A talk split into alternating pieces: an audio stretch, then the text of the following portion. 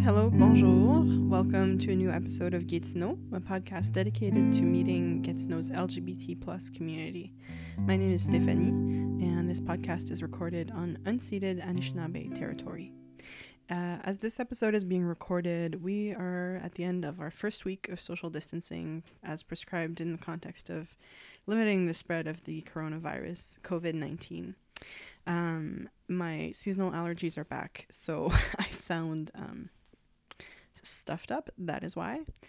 Um, we're living weird, uncertain, and for many of us, scary times. Um, we're interrupting our everyday routines and socializing to save lives, which is super helpful, but still difficult. All of us are living the impact uh, of the virus, but as always, the most marginalized of us already living in scarcity um, or who are unhoused or whose access um, is limited by ableist structures or who have service jobs, etc. Those people are being disproportionately impacted by the virus and the social response to it. Some of us are witnessing the unbalance of our economic system and everything that's tied to it for the first time as we see resources that are needed every day by marginalized people be distributed systematically now by our governments, all the while being told that these are emergency measures and that our economy will suffer from them. This crisis is hopefully helping us realize, perhaps not for the first time, that the way we've done things so far is not sustainable that capitalism cannot sustain livable, safe, dignified living for all, and that we cannot go on like this. We can change, and we must change. To help make sense of all of this, and to hopefully help convince you of the need for things to change, I invited my sweet friend RJ to have a chat with me over Zoom from the comfort of their home. I hope you enjoy. Here's our conversation. Okay, perfect. Nice. Do you edit these right? Yeah. Okay. Yeah, yeah, yeah, yeah. You're like, RJ, you gotta do it in one shot. One shot only. I mean, yeah, I don't think I've done that since the first one, probably. Yeah. Um, okay, so RJ, do you want to introduce yourself? Yeah, for sure. My name is RJ. I go by Dark Skin Trudeau. I'm intended on, on Twitter and Instagram. Um, I am a mixed race black and white photographer in Ottawa Gatineau, um, and a now like longtime friend of Steph. So thank you for having me on the show. Yes. Nice. Um, and can you tell me like staples? I don't know which you've chosen, but Yeah, so Steph said I had to come prepared with gaples. So think my gaple, like my gaple is my main gaple is definitely twitter.com. Mhm. Um, Black Twitter, gay Twitter, they're iconic. You know, we love some memes. Um, I'm trying to get into TikTok dances now, um, which I think are yeah a staple in, in the queer community at this point. Um, actually, the whole community at this point. It's TikTok is taking over the world.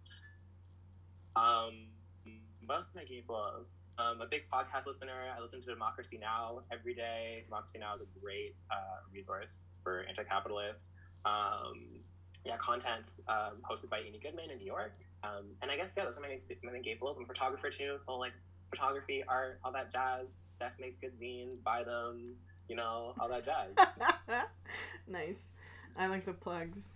Um, cool. And um, we're we're I, I wanted to talk to you basically about anti-capitalism because I feel like you've been there. You were like in my circle of people at U Ottawa when I was learning about anti-capitalism, and Mhm. like you've continued to be someone who, to me, like embodies anti-capitalism or who like You can tries. just call me a frontier. Yeah. What? You can just call me a frontier. Thank you for saying that about me. You think that I, um, the embodiment, uh, I try to embody anti-capitalism and everything that I've done, and I think the more that I've learned since I was, you know, I met you when I was 19. I'm now uh, 24 as of last month. My God, Um, I've come a very long way. I've, and, but I've come a huge long way, and I've been I've been able to educate a ton of people and bring my friends in and have this great community in Ottawa Gatineau um, that I've been able to just you know thrive with and grow with. Um, for me, the beginning of anti-capitalism, um, you know, for a lot of Black people, um, I'm also American. Um, so for a lot of Black Americans, came from Mike Brown, Mike Brown being shot, a lot of us saw that on Twitter and were able to just mobilize via the internet. Um, and that became, you know, iconic for a lot of people. A lot of us started our careers that way. A lot of us started our learning that way. Um, and a lot of people were able to use um, improv from academia um, and how to and how to use that like academic rhetoric in like real life and within our own communities. So for me, a lot of my education came from the internet and came from community and the stuff that I learned on campus being a community member. Um, I was able to bring back to my own community, bring back to the internet, and also, you know, have those conversations on what anti-capitalism looked like to me or to Black people or to queer people. Um, just because I was able to have so many sources of lingo and so many sources of information. Um, and yeah, I don't know, learned and grown from it. Um, and yeah, yeah. What about you, Steph? Um, I think mostly, well, like the first, I feel like the time that I was like, that I learned about anti oppression in general was when I went to Mm-hmm. Project Acorn for the first time. Um, it's like my root. yeah. uh, for a lot of things. Um, and it was like the first time I heard people talk about things that felt really right to me and that were like Mhm. very much like about about humanity and about people instead of about like just doing things for the sake of doing them or you know like it just made more sense. And then um obviously like going into well not necessarily obviously but going into women's studies um we talk about capitalism there not as much as i would have liked um but uh, definitely like working at the women's resource center working with volunteers um, and then at the pride center um, where we met i think and um, True. true. yeah I think you bring a good point of like there's not enough within. You took fem studies, question mark? yeah Yeah. yeah So I, my I- major was women's studies Cute. Okay, cute sounds really condescending. That's great. That's- um, yeah, so like my, I had this really cute roommate, and I will use that condescendingly. A very cute roommate that moved in to my home from Sydney. So she's 19. I'm 19 at the time. This is both of our first time living out of home, our like parents' homes.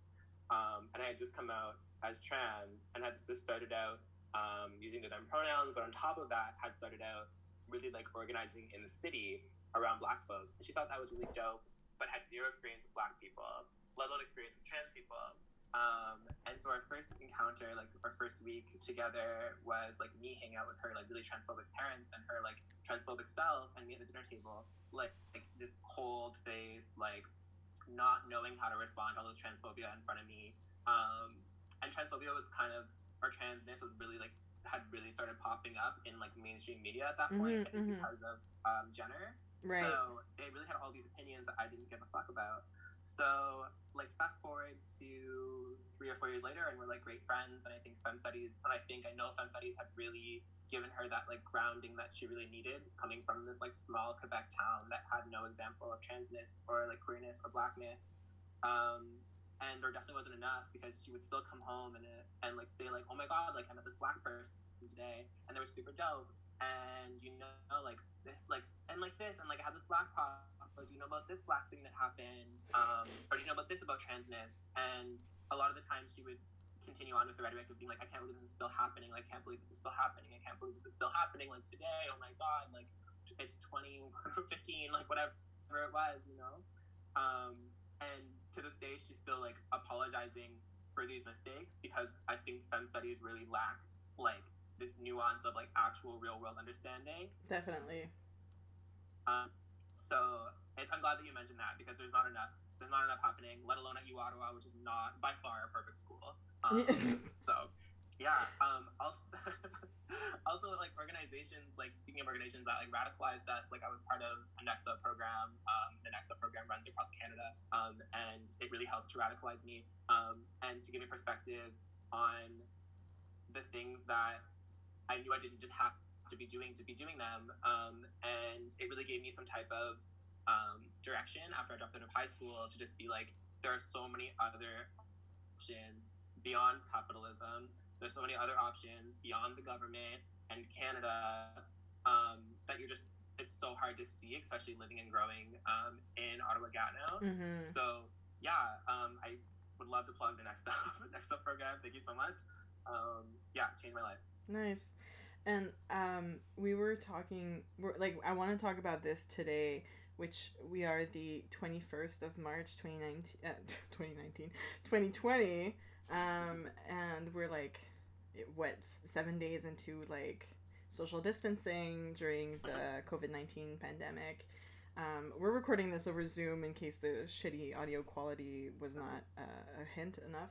Um, and um, for context, I think like a lot of like I've been seeing on Twitter and on Instagram a lot of people saying like this is the time to radicalize. This is the time to like learn about other ways of being because we're witnessing our systems, our economy, our like governments falling apart um, in this time of crisis, and we're seeing like human need be ignored or like um, be responded to in like really disproportionate ways depending on like where you are and and what like social class you're in and stuff like that. So I think like now is an important time to be talking about it, and I want to make it as accessible as possible. Um, yeah, and not even just for us, or not, or like for the listeners, but also for like our communities, right? It's this idea that like it's our friends, it's our families, um, and that this information, you know, needs to be shared. We also need to be teaching constantly, and we are all constantly learning. Um, and so with that, like like you said, it's March twenty first, twenty twenty. Um, we are seven days into social distancing. We are two days into Aries season. And like with that being said, like how how are we learning to live beyond our like general everyday nine to five that we've you know been accustomed to um, in Ottawa Gatineau a lot of us live in the suburbs where if you're living at home in the suburbs for seven days you probably have everything that you need to yourself um, but when you don't you have to then go to a soup like what are they called the, the strip malls you have to go to a strip mall which is packed with people to gather your belongings, to gather what you need. On top of that, if you're looking out of your house in the suburbs for seven days, you're gonna get really lonely, and you're gonna realize that there's no one walking by or driving by your house. the suburbs don't have sidewalks. There's no one hanging out in the suburbs, and um, the suburbs yeah, don't have sidewalks. That's so true. Yeah. Like, oh my god. Streets. Like there's nothing, and there's like yeah, the suburbs like Aylmer. I know you grew up in Aylmer. So yeah. Aylmer's not an example of a suburb at all. Um, but like I grew up in Orleans, where it's not a it's not somewhere where you're expected to uh, like leave by any means. Like it's just like everything is catered to you. You could live there forever. Yeah. Um, and the idea of self isolation is like super prominent. Like you don't need to talk to your neighbors. You don't need to be friends with them. You can just like live in your own little bubble or your own little yard house and like enjoy that benefit. Um, but if you are someone who you know needs to get items, like you're gonna have to go to a super, like a supermarket, you're gonna have to go to these places, and we don't have we still don't have the resources in place to keep people safe. We're not doing social distancing just six feet. We're not giving people gloves. We're not giving people hand sanitizer. All this jazz, um, just super crucial. The bus systems um, in Ottawa and Gatineau right now are technically free. You don't have to pay to get on the bus because they won't even let you near the drivers. um, and so because of that, like if live in the suburb and need to take a bus to go get these items, like it's again like another, I guess a third wave. I don't know I'm going with this. Like a third wave of um, like contamination already. Um, yeah. I'm just thinking, yeah, I'm thinking about all the ways that like because of social isolation, it's so much, it's very helpful, but at the same time, like not, I don't know. Um, let's, let's, let's keep talking. well, like I, what I'm hearing is basically like capitalism is geared towards individual like towards um, uh-huh. individualism instead of uh, collectives so uh-huh. it's um, like it favors people who um, either live alone or who um, live in like a family setting and who have yeah yeah yeah so basically we're gonna like try to break down what capitalism is um, and then we're gonna talk about anti-capitalism to see like the nuances and the contrasts. Um, so RJ helpfully found a little chart that we can link to from the suspicious geteconhelp.com. Um, and it, it breaks, there's like two columns and it breaks down like the contrast between capitalism and socialism. which is like an alternative to capitalism, but not necessarily its opposite. Uh, would you agree with that? Yes, of course. Okay. Um, do you want to go down a few of them? Like, what are the essentials to you in that? In that, like. Yeah. So I think, as we were talking, ownership um, is a big part of capitalism. So within capitalism, ownership looks like privatization, um, where, for instance, socialism would be, you know, um, a public, um, would be public ownership. Um, Mhm. That looks like, um, you know, having uh, the right to public health care, having the right to public, like making transit public, um, all this jazz, being owned by the government or being owned by the people looks a lot different than having privatized um, transit being owned by companies. Um, and we've seen how badly that's turned out within Toronto um, or Ottawa, for instance, at this point. Um, we also have exploitation, um, which, you know, you, the workers are going to be exploited, would be exploited, most likely no matter what. Mhm. Um, but capitalism inherently exploits people. Capitalism inherently um, gives you a hierarchy, um, and when within that hierarchy, workers are not given the needs that they need to literally survive. Yeah. Um, what else do we have here? I think another big thing for me when I think about capitalism is that um, it's um, oh shit, I just lost my idea. Um, oh, that the that the goal is really profit, and Yes. that everything is built around the idea that we can make more profit and that we can like exponentially augment profit. Um, and I always contrast that with the fact that in nature, which is like our physical material reality, everything is limited. Like the time is not the better in nature, exactly. exactly yeah like time is limited um the like water there's only so much water on earth you know like Yeah. things renew but nothing is created out of thin air so um i think there's like i can plug in like a ted talk about that later but Yeah. that's the main thing for me within um class, like yes. um, we see that. Like within class, we definitely see that. Where obviously, um, in this world, there is a hoarding of cl- of resources and a hoarding of money. So with that, it's this like the people that are in power are the people who have the money, um, are the ones making decisions for the folks who have lesser than them. And it's not just like lesser than; it's significantly less. It's like probably five percent less than the rich people, like the, the general population of the world.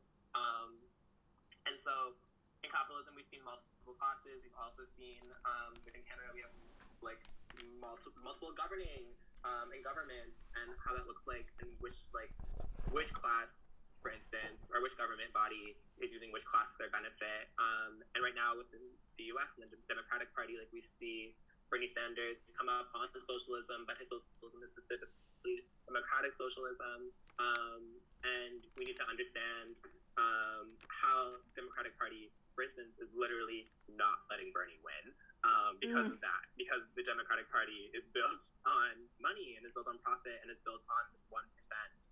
Um, and what that would look like, and how, for instance, our governments are seriously um, are seriously controlled by profit um, compared Yeah. to being controlled by the people. Yeah, yeah. Uh, and we can think of examples of that, like lobbying, like in- industries lobby the government to pass laws that favor them, so that with the excuse that it favors the Canadian economy, and then that that will benefit the people, um, the taxpayers. Um, and then again, we think of like citizens as taxpayers, like as people who contribute financially. Um, that is wild. Um, and like a thing about capitalism to me that's really important too is the that it it's connected to like every form of oppression basically. So yeah, so capitalism is connected to um like obviously uh class imbalance like um there's there are people who are like very poor people who are like middle class um when we think of like the history of um, like race is connected when we think about the history of um, slavery uh, in many different nations all over the world. Basically, our world is shaped by that, um, which was like part of like the goal of it or you know i feel like it's multiple like, there's like multiple causes and whatever but like the goal was profit. Um there's also like a connection to disability and ability. Um there's like always a connection to poverty for people who are disabled because we don't value their contributions to the world. Um, there's a connection to um, like gender because uh, women's work which is like mostly work that uh, allows people to go to work um, and like to be fed and clothed and um, to like have a household that is like functional when you come back from work is like undervalued um, and because women are treated as like property stuff like that um, so it's That's a really good point. And we've seen that a lot within capitalism how domestic work has been the like mandatory field that has always had to exist and has always been brought forward by women and like done by women and how domestic work is still undervalued to this day but the only reason that men could have profited the way that they have profited to this day has been because of that domestic work. Um, and the ones that are doing it are at least in canada um, and the us are mostly island folks so a huge population of Filipino workers and a huge population of Jamaican women um, are are like main like breadwinner breadwinners are like the main folks like breaking their backs to like literally allow these high class folks, sometimes even middle like upper class folks to like survive because they take care of their children and they take care of their homes and they're feeding them and all this jazz. And like it's so interesting how like the mental stability of these capitalists are so important um, yet like the mental stability of the actual workers doesn't matter. Yeah. Um, because they're replaceable, and anti-capitalism for me speaks that people are not for sale. Um, and he made a good point where um, racialized bodies have always been policed and always been profitable. Um, and because of that, we have like this constant battle of like not this constant, not this constant battle, this constant battle of trying to think about like what prison abolition, for instance, looks like. How are we going to live in a society that doesn't live, doesn't profit from the bodies of racialized folks being, you know, behind bars, um, in jail cells? Like, what does that look like? Um, to have communities that aren't, you know, scared to lose their black folks and scared to lose their indigenous and native folks and all of this jazz um, um, because they know that there's profit in that um, and that it's a reality at this point because all we've seen in North America is capitalism. Mm-hmm. Yeah. Um, and I think there's like, can we give like a concrete example of like how this relates to now, like what we're living? When it comes to um, allocating resources within our cities, um, the resources go to the capitalists the resources go to the folks who are to be seen um, within the parameters that are given. So, for instance, um, we have runs all over our cities in North America. They'll shut down the city. They'll do these runs. In Ottawa, we have the Army Run, and in LA, um, they had this horrible, horrible run that happened last week during the coronavirus um, outbreak. And so on Sunday, um, I'm paraphrasing, on Sunday, despite the pleas to officials to cancel the Los Angeles Marathon, over coronavirus concerns, the race was held as scheduled. Oh my God. Yeah, so under cool blue skies, over 20,000 runners surged through the streets not far from Chinatown Park, where Henderson lives. And Chinatown Park is a very popular park in LA where a ton of homelessness folks, homelessness exists, and a ton of homeless folks um, work every day um, to just survive um, and give resources to their community there. So the, the 26.2 mile route that sliced horizontally through the city was punctuated by medical stations, health officials, ambulances, tents, porta potties, and hand washing stations, including extra dispensers of hand sanitizer. And by the end of the day, it had all been tucked away. Um, and it really just shows to tell you, like, how these resources are being handled and how they do exist, but they only go to the folks that they seem redeemable or they seem as profitable um, and all this jazz. Um, and that's really what capitalism does to you. Um, when, it, when we talk about homelessness, um, those the reason that those folks are forgotten about is because they're not seen as profitable to society. Mhm. Um, and so without that profit, um, we don't give them the time of day. Um, and Ottawa is a really rare example of, in my opinion, a Canadian city where we actually, the people generally do acknowledge homelessness in the streets. Um, and I would say that I know at least a dozen like faces in downtown Ottawa that I've seen since I, you know, started growing up here Mhm. uh, like a decade ago. Um, and it's very much different than how it looks like in Toronto and Montreal, where you're kind of just expected to ignore those people. Um, and personally, um, when it comes to this virus too, like I, I don't feel like ignoring a plead for help is the answer. I don't feel like telling someone that you literally can't afford to help them is any is is by far worse than just ignoring them flat out because you don't want to give them money or you don't have the money for it. Like I'd rather be yelled at and pretend like I'd rather be yelled at and be told that I'm lying to someone that I can't afford to help them. Um, and because like yeah, it just makes zero sense. Like in reality, I'll tell people my reality. I'll be honest with people. Um, because what we're not doing to homeless folks at this moment is being honest to them about what the actual situation is like. Mhm. Um, and so in this quote, um, and I'm going to plug Henderson's podcast. Um, and um, in his podcast, he's talking about how all like all the rich folks in LA are like blaming the homeless folks are bringing coronavirus to LA. As Are if you the kidding homeless me? Folks are, as if the homeless folks are the ones getting on planes, as if the homeless folks are the ones traveling. Um, type of deal. And also as if the as the homeless folks are some like this community is at all related to or is interacting with the community in Beverly Hills or in Hollywood. Like it's not the reality.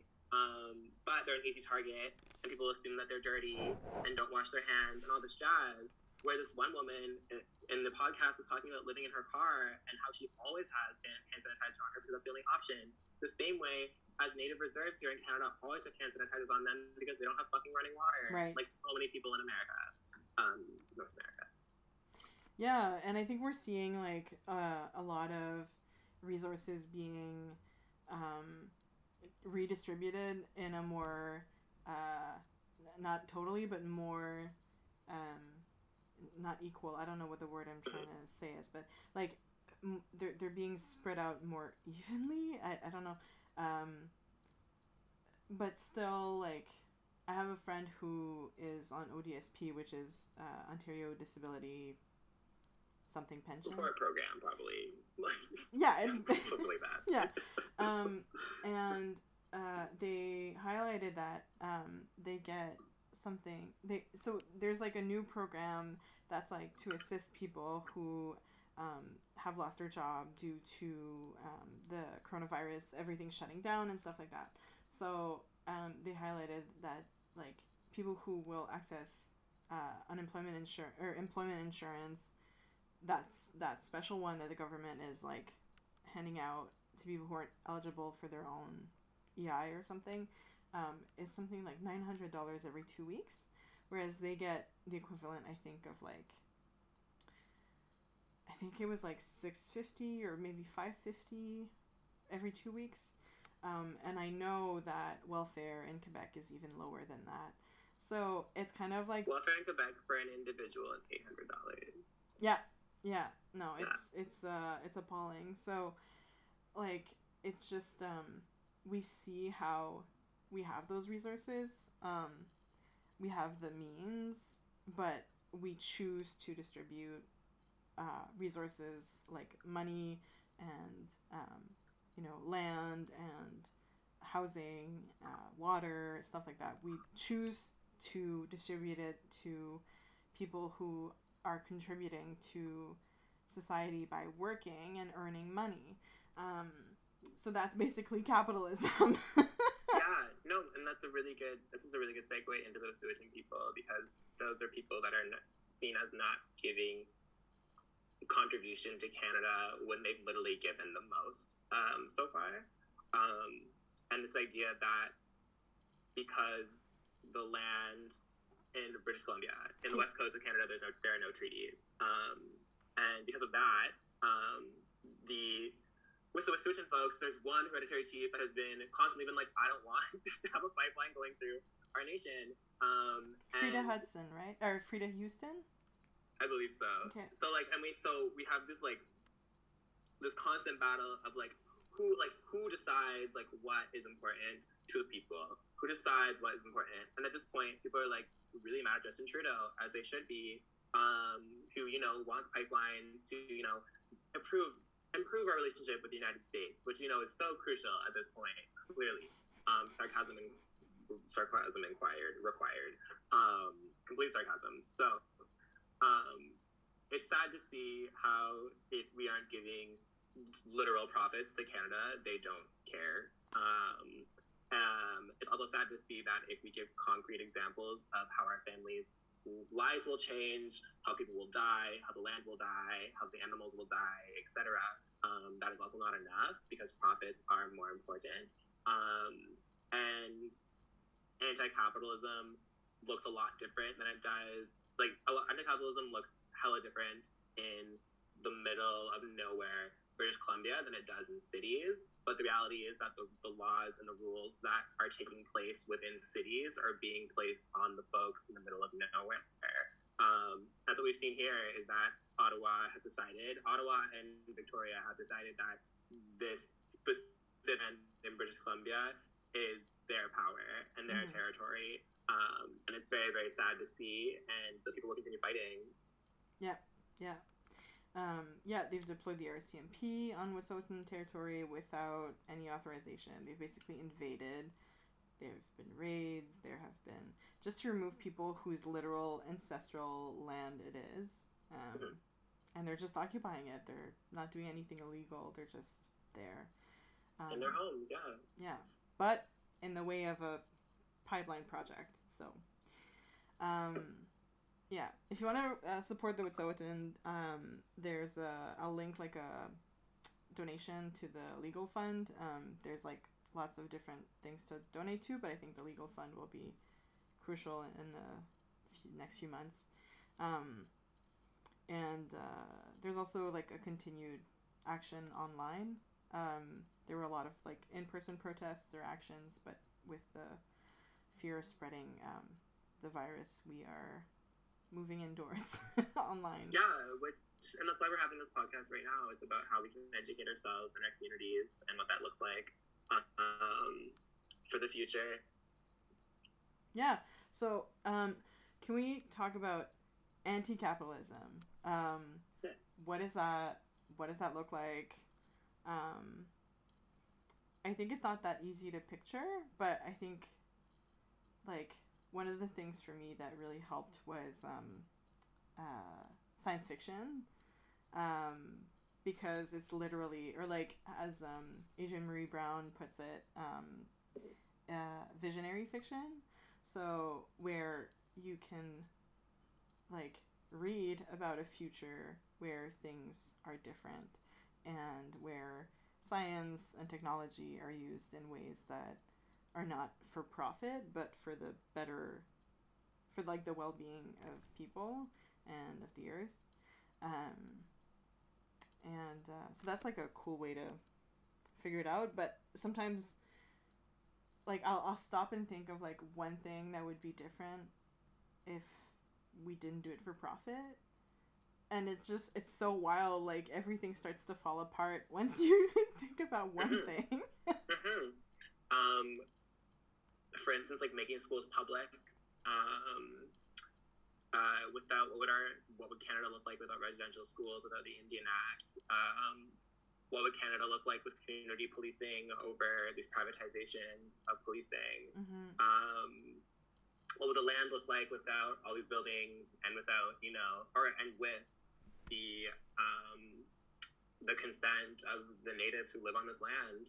Um, and I mean, like, in a good looking at like today compared to back in the day, but like at today, like when it comes down to capitalism, there, I've never spoken to a native person who has been like, I want the land to be destroyed. Destroyed. I want all these buildings gone. I want all these white people gone. Like that's not the goal yeah. at all. They're just like we want the rights that y'all have had, and we want the will and the power to do half of the things that y'all have done because we don't have interest in murdering people. We don't have interest in doing these things. We don't have interest in having this money. Um, but because of how capitalism works and because of how classism works, there's this concept that if the people in the upper class lose their power. They believe that they're going to lose their livelihoods, which really stands for what they believe, which is just profit, and all they care about is money. Um, at the end of the day, um, and I mean like a good family that we can look at a good family, a bad family we can look at who does capitalism well would be the Trumps, um, who you know I would honestly, earnestly say that Trump would put his family before capitalism. Or sorry, his capitalism before his family. Yeah. Um, and uh, yeah, it's it's just that's just what money does to people at the end of the day.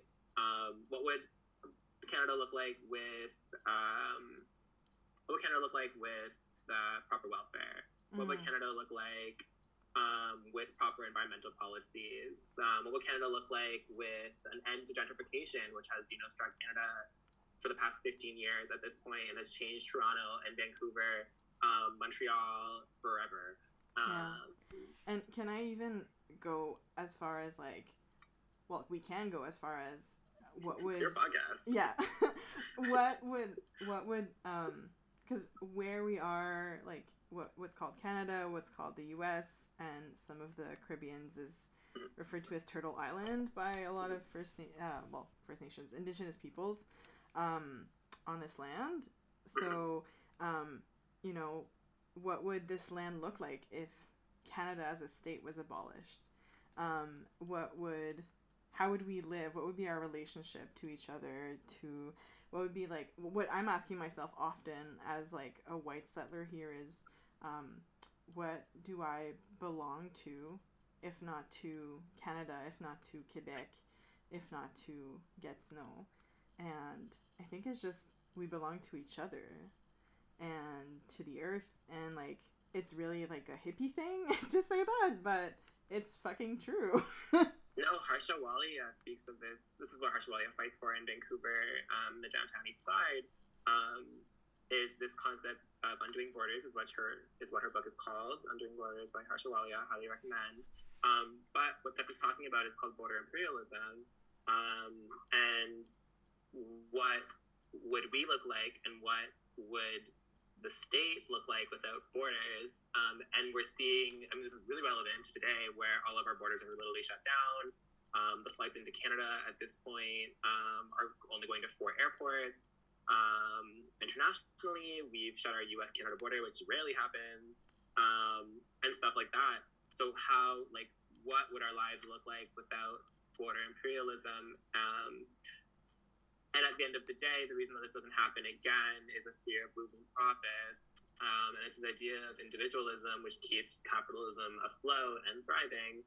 Um, so, yeah, um, a lot of us in, and people are really afraid to lose identity within their borders and within their cities and within whatever it is. But a lot of us have never had relationships with the place that we've grown up like that, um, or that we've grown up in like that. A lot of us don't have um, those ancestral ties, ancestral and brackets ties to like generations of family that have lived there before. Um, a lot of us are first, second, third generation, um, etc. So this loss of identity for us comes from a loss of identity that has already happened compared to people who are afraid to lose identity.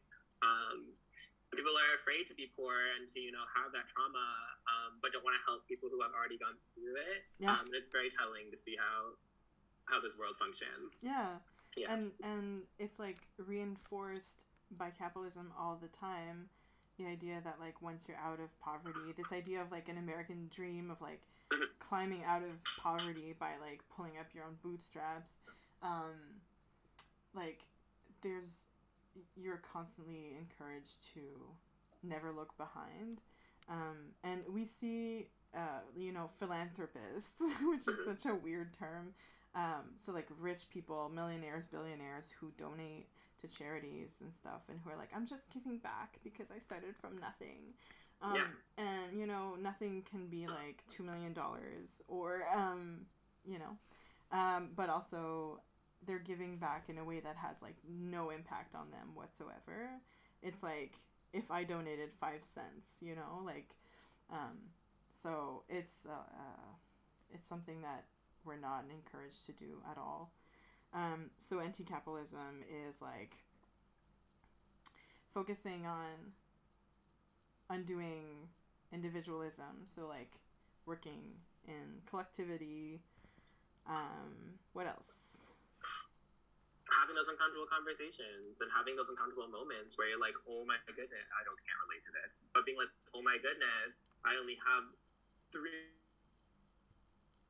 million dollars left in my bank account. Like, what am I going to do for the rest of my life? Like, you know, like if you were to actually give away all of your wealth and just save enough to have you survive the rest of your life, what would that look like? Um, and, and I think that celebrities are dishonest. I think that at the end of the day, with philanthropy, there are probably celebrities who are living who are living in upper class who are living in the upper class who probably don't have a hoard of money, who probably do give away all their money um, just to live with the means that they think is necessary within Hollywood, New York, wherever the hell they live, um, but aren't being honest about that because they know that the community that they are a part of, which is Hollywood, is not going to accept that well, and it's also going to literally probably kill them for doing it. Like, um, yeah, it's it's it's pathetic. Um, yeah. Which how is... philanthropy is also seen as this like great, like this great honor, you know? Yeah. Um, like and i think yeah. what, what you just described is like um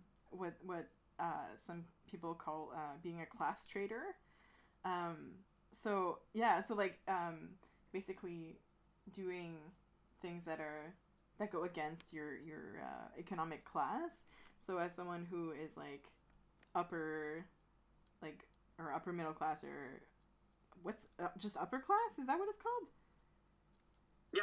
Okay you are the upper class, yeah. Yeah. So if you are in the upper class, and like the example you gave, if you give away all your money, and if you want to like collectivize something, um, that's being a class traitor, and that's like actually one of the most helpful things that you can do. Um, and you can also do that within like race and be like a race traitor in the sense that you can like as a white person um, I can use my white privilege to um, make things more accessible for people of color, yeah. black people, indigenous people. Um, so that's an interesting concept. Um, like, what are other ways that we can be anti-capitalist or like and hold people accountable? Yeah, I think that you're right. Like, the more that um, white people speak up about racism is the more they're seen, the more that they are seen as a race traitor, um, which is a pretty common like rhetoric in my life as a mixed person, where like this idea that because I'm like white, I can't speak on black things, or because I'm black, I can't speak on white things. But generally, it's it's the pe- white people being mad that I'm speaking negatively against white people. Um, so yeah, it's this concept that like at the end of the day, if you do use that privilege that you have, it'll actually benefit so many people more. Um, and putting yourself in that awkward position um, is really important because a lot of the times, a lot of us are not living in awkward positions; we're living in dangerous positions. Mm. Um, so yeah, it's like this, and it comes back comes to disability justice, that comes to race justice, that comes for like queer justice, like all these things. Um, like if you have that excess amount of wealth, no matter what it is, if it's knowledge, if it's money, um, if it's assets, like, you know, like if you have a home, like all these things, like we're seeing right now, the thing that we're seeing prominently about anti-capitalism right now is what to do about rent and what to do about landlords. Yeah. Um, and this idea that, you know, they're like, you're not like, so you're not working and you can't pay your rent, um, is very similar to landlords who don't have jobs and just profit off of their renters. Like, so what's actually going on here? Um, and again, that comes down to if we made housing public, it would look a lot different. Um, if we didn't have this idea of individualism, it would look a lot different.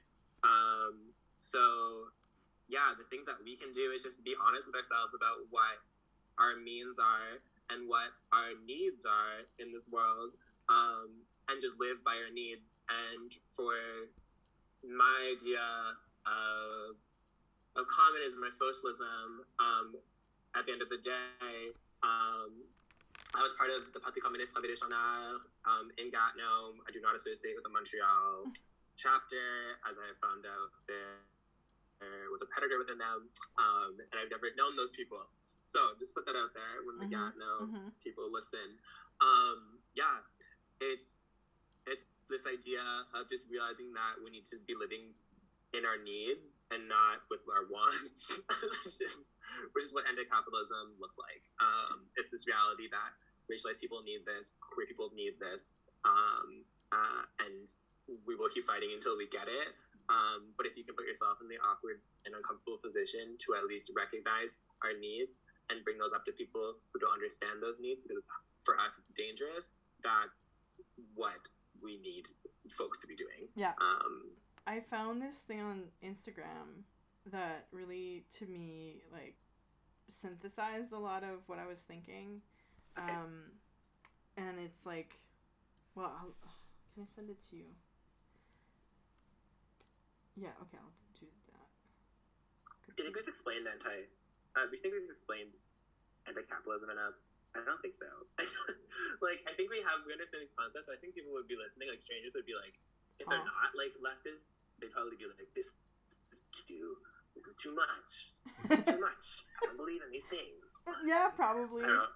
What can we? That's fine though. How else can we synthesize? Um, anti-capitalism is basically. So if if capitalism is just like, the goal is to make profit, um, then anti-capitalism is doing things not for profit but for the well-being of people and of the earth.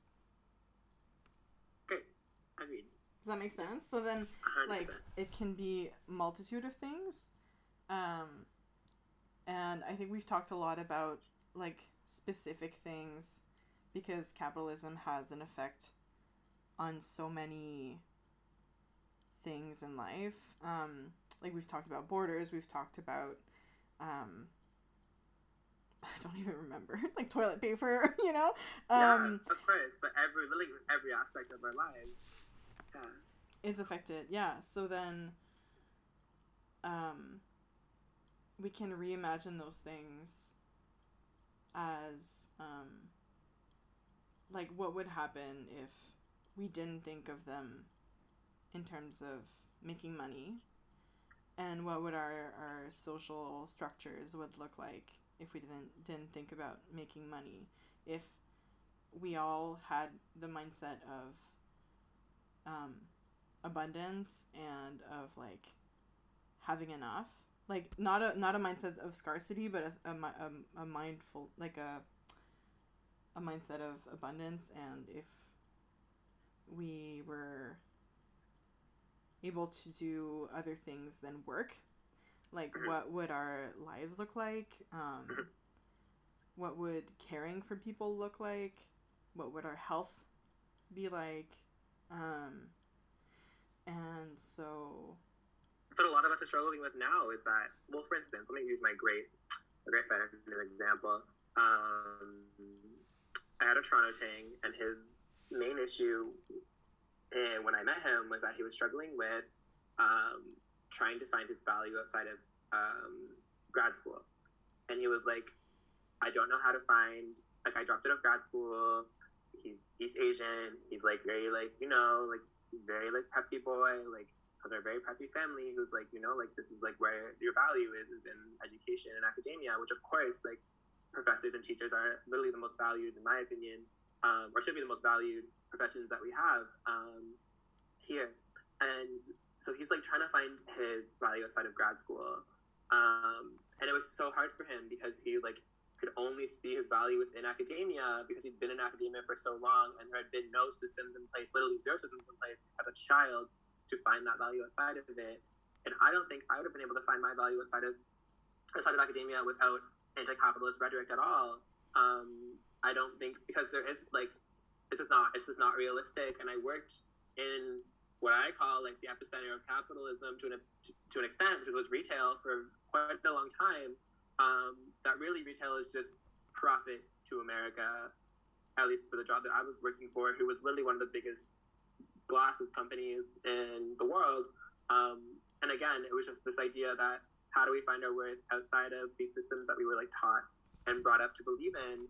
Um, and so Steph just sent me this Instagram post of tr- making sure that we're not giving ourselves expectations like this capitalistic expectation of having to create, create, create, and having to do something new and something new and something new all the time instead of just literally enjoying our lives, basically. And this like really like this really rare time that we have with our families and with our friends and with ourselves, most important. Um, and do you want to read it or do you want me to read it, Steph? I can read it. Um, so it's by Emma Zek. Um, I'm gonna look into who, who she is and what she does later. Um, but um, she says, uh, and I think that was posted five days ago, so like two days within the pandemic. Um, and already we were already thinking like, oh, I'm gonna write this book that I've been thinking about, and I'm gonna be like working out during this time, and um, which is like a very privileged thing to think. Um, but yeah, a lot of people are working from home or have been laid off or have like time off of work to like deal with this. So she says, with this open time, you do not have to write the next best selling novel. You do not have to get in the best shape of your life. You do not have to start that podcast. Um, you what you can do instead is observe this pause as an opportunity. The same systems that we that we see crumbling in society are being called to crumble in each of us individually. Um, the systems that taught us we are machines that live to produce and are disposable if we are not doing so. The systems that taught us monetary gain takes priority over humanity. The systems that create our insecurities then capitalize off of them. What if we became curious with this free time and had no agenda other than to experience being? What if you created art for the sake of creating? What if you allowed yourself to rest and cry and laugh and play and get curious about whatever arises in you? What if our purpose is in this space? What if Mother Earth is saying, we can no longer carry on this way? The time is now. I am reminding you who you are. Will you remember? So, thank you, Emma Zek, for that. I think it's like a super useful way of understanding like we don't have to well, go Emma, on this way. Emma puts it as social change. Like we read Emma's bio, Emma uses she her pronouns, the writer, the mystic, discussions around trauma, healing, and social change. So I imagine that would fall under social change. Nice. Nice. Yeah.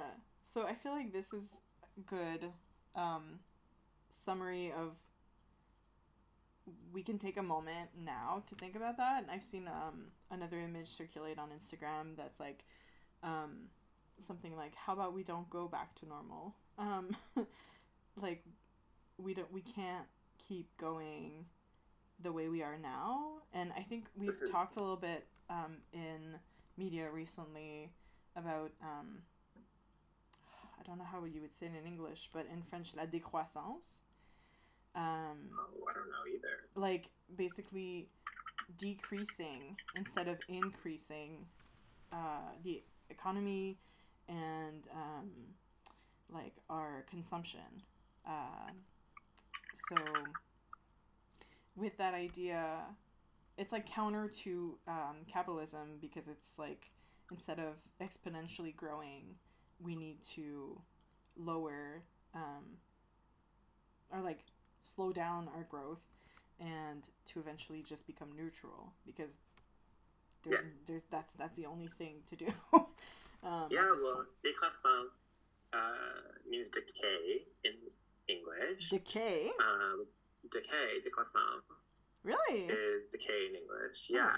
So, but the really good point is that because cap- capitalism is not sustainable, um, and right now, what we want and what Steph is talking about is creating a sustainable like movement and creating a sustainable conversation for folks to constantly be reminded that capitalism hasn't worked, it has been working in society, specifically in Canada, for 152 years now, and that we need to change.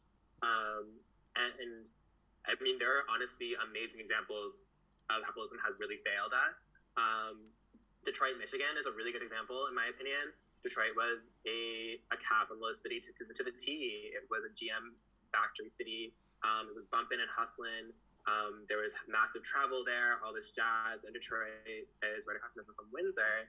So once GM fell under um, and people lost their jobs, mostly working class, like white and black people lost their jobs, it was just like the city went became a ghost town. It's been a ghost town for over 50 years now. Um, Detroit has the most empty apartment buildings in the United States.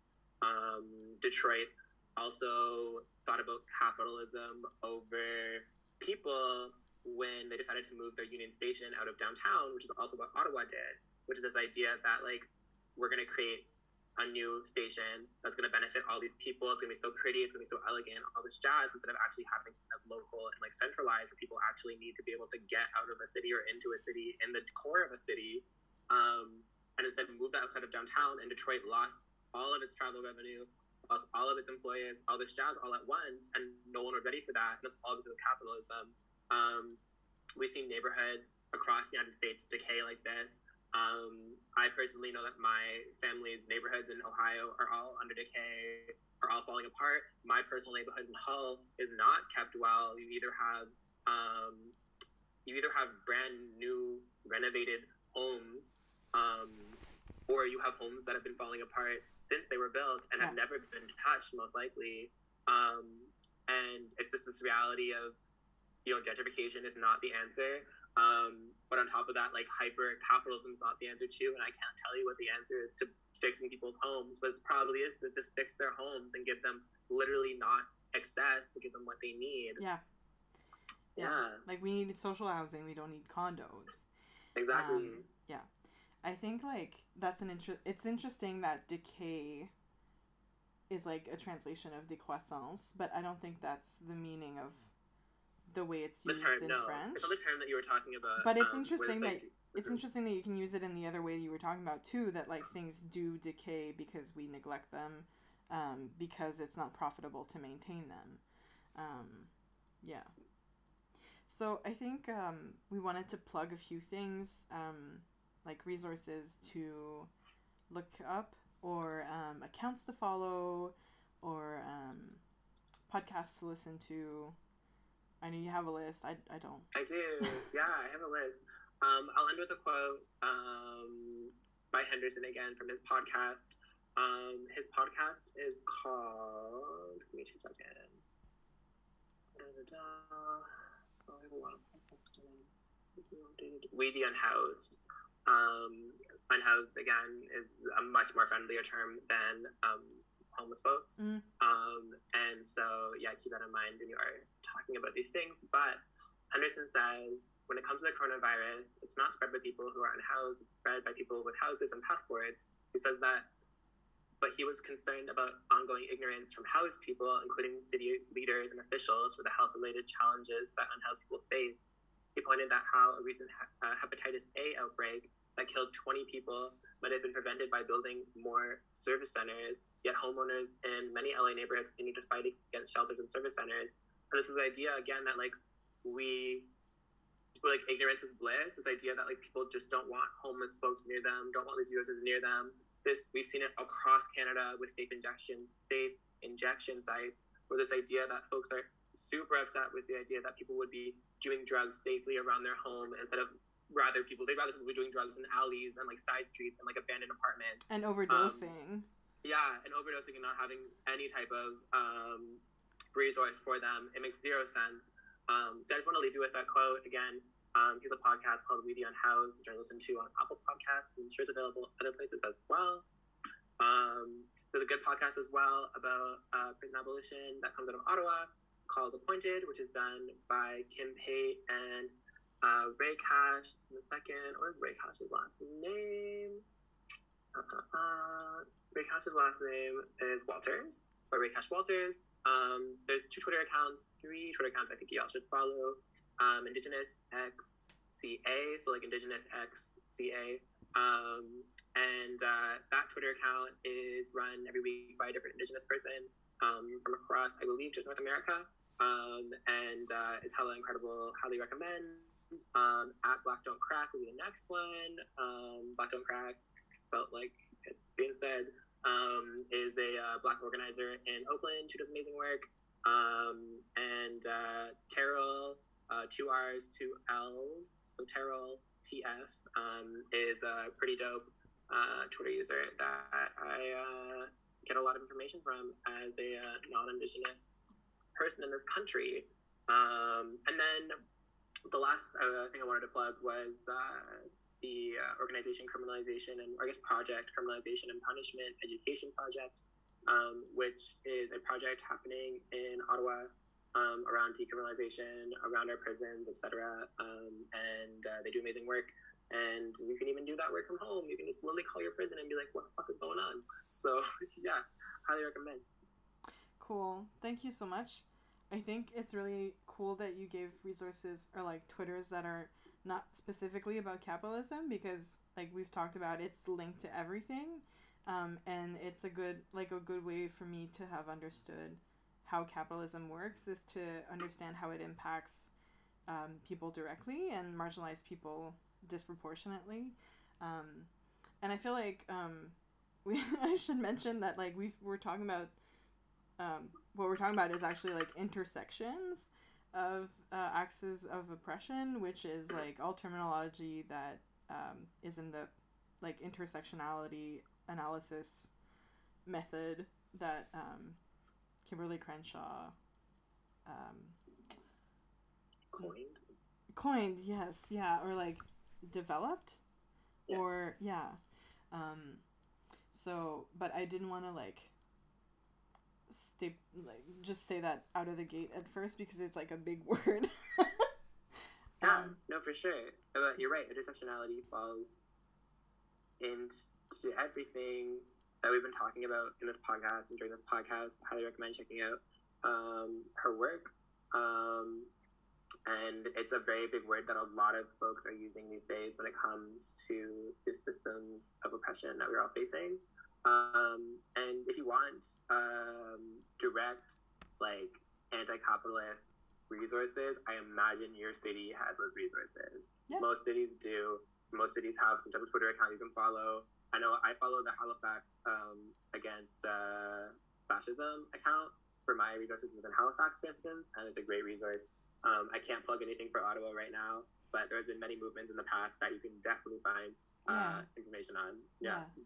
I would say the Punch Up Collective um, has been a good resource for me. They have a weekly list of uh, radical events happening in Ottawa. Most of them are like anti-capitalist or like pro social housing or pro free transportation, stuff like that.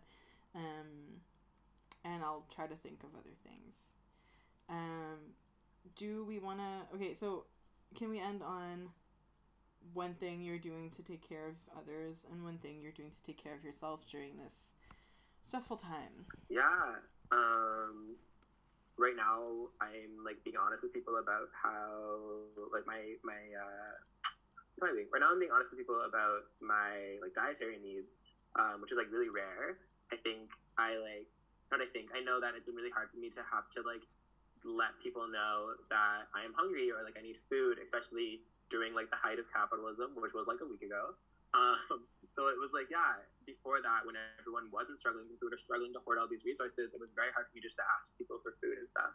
Um, but because there are all these resources now, and because we've seen community really come together for like basic necessities, it's been very easy. So I'm like, yeah, right now, taking care of myself and just eating properly.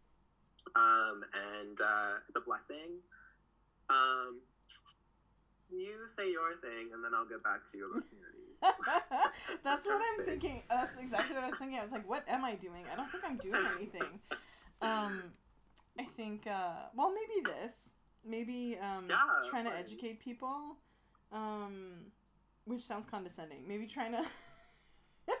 yeah, it's education, whatever. Um, and um, also, like, doing my best to um, self isolate ish, or um, at least not like practice uh, social distancing, um, and um, yeah, trying to stay on top of like. I live in a housing co-op, and um, there's like been an offer to um, post um, needs uh, on our Facebook group, so try to stay on top of that. So far, all is well. Everything, everyone seems to be doing well, which is good. Um, and one thing that I'm doing to take care of myself. Um, I went on a walk this morning, which like, I've I've never done like a walk in the morning. Like, who is she? Uh, but that was nice, and um, I think I'll try to like make sure I get at least like two three minutes of sunshine per day if I'm not at work. So on the weekends. Um, yeah. Oh, it's so good. You may see her again tomorrow. That's so good to hear. Yeah. um, yeah, when it comes to things I'm doing my, for my community, like I was just thinking about, like on the toilet, I was like, what am I doing? Like, stop asking this question. So I think my future goal, because I've been in self isolation for over a week now. Um, so my future goal would be to get myself a mask, and if things get a lot more, if there's a lot more community organizing going on around resources for people, especially with the upcoming like next couple weeks of what um, the tests conclude. Um, like in Ottawa right now, they expect like there were they were like assuming that there was up to a thousand cases that were yet to be discovered. Um, so I really want to go photograph community people. Like I really just want to go out. The buses are free. I can't afford a bus pass, so like the buses being free is great. No one's on the buses because it's a necessity thing, and it would be a necessity. Um, I think for someone to document these things, and so I had heard that someone was already doing this. Um, um, so yeah, I think that this is a good idea just for me to do that. So the least I can do is document things, and education is the answer um, for sure here and I'm really happy to be part of this podcast, Steph. And I think this is a great way of uh, educating people in a non-condescending fashion, and I think we've achieved that. Um, so thank you so much for holding this podcast and uh, yeah, giving queer folks a voice. Awesome, thank you. This is it for my conversation with RJ on our hopes for the end of capitalism here in the so called National Capital Region. As always, links to everything that we mentioned, every resource that we mentioned in the podcast will be available on gatesno.com and on Facebook. I hope you're able to stay safe during this pandemic.